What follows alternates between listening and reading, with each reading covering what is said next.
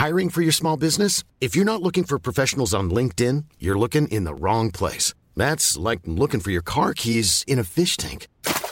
LinkedIn helps you hire professionals you can't find anywhere else, even those who aren't actively searching for a new job but might be open to the perfect role. In a given month, over 70% of LinkedIn users don't even visit other leading job sites. So start looking in the right place. With LinkedIn, you can hire professionals like a professional. Post your free job on linkedin.com/people slash people today.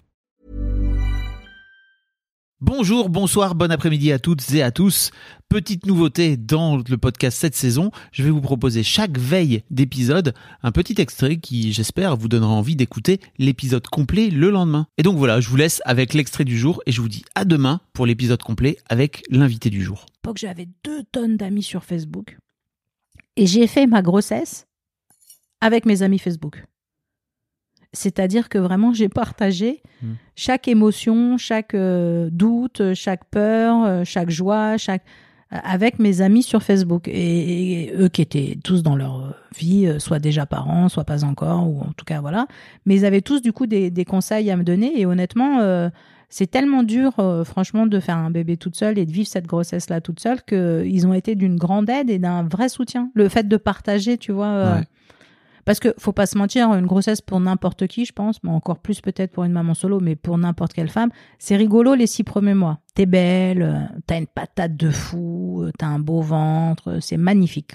Tout le monde te regarde avec admiration, te laisse la place. Tout le monde est extrêmement bienveillant avec toi et tout. Bon, après, il y a les trois derniers mois, c'est pas la même. hein. C'est-à-dire, là, t'es énorme, t'as un mal au dos, t'as des hémorroïdes, tu peux plus monter les escaliers, les dentistes, ils veulent même plus te toucher. Euh, c'est un enfer. Les Euh, dentistes. Ouais, j'ai j'ai une galère de dents quand j'étais enceinte. J'ai pas trouvé, j'ai fait sept dentistes pour trouver un qui voulait bien me soigner une carie parce qu'on on met pas de les femmes enceintes, euh, c'est compliqué quoi, tu vois. Dès qu'ils te voient arriver avec un avec un ballon là, ah non non mais nous, euh, bah oui mais c'est à dire que j'ai quand même une carie donc euh, ok il y a un bébé, soit et on va essayer de ne pas l'embêter, mais moi j'ai une carie, moi moi, c'est là que tu comprends en fait que pendant euh, les derniers mois de ta vie t'es quand même juste la cabane. T'es un vaisseau, quoi. Ah ouais. T'es la cabane euh, du, du bébé que tu portes. euh, Alors c'est super, hein, mais c'est, tu te désappropries aussi ton corps hein, quand même. hein, Il y a un moment trouve. dans la BD où tu dis que tu prends conscience aussi à ce moment-là que c'est une décision irréversible. Exactement. Ouais.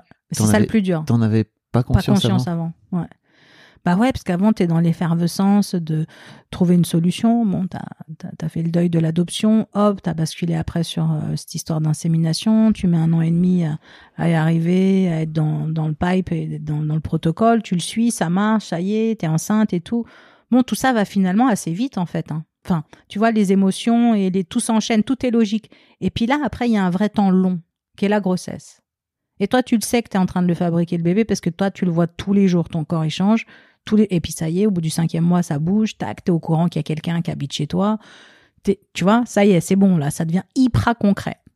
Et du coup, tu sens que ta décision, euh, waouh, mais en fait, euh, tu pourras jamais revenir en arrière, quoi. Je veux dire, euh, c'est fini. C'est-à-dire que là, c'est pour la toute la vie.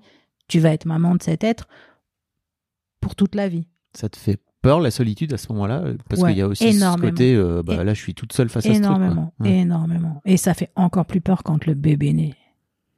Alors, Bah, je- bah, bah, bah, bah, là, c'est. C'est pour, pour ça que je viens te parler, Elodie. Les Ouais. grands yeux comme ça.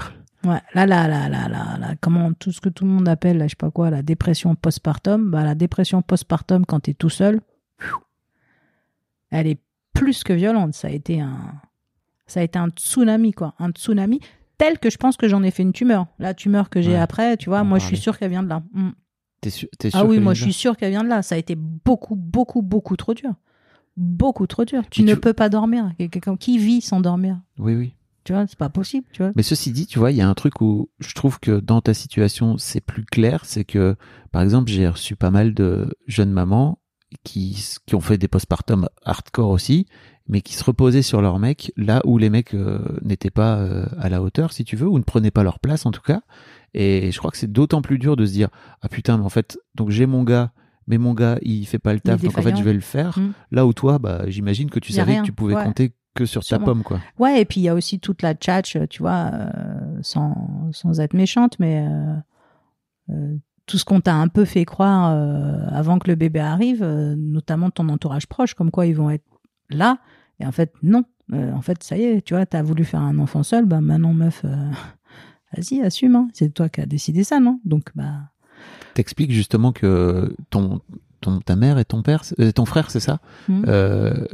Il y a une soirée où vraiment t'es au bout du roule et voire même tu dis que tu regardes ton appart et tu te dis ah merde c'est pas assez haut pour me pour me jeter. C'est ça.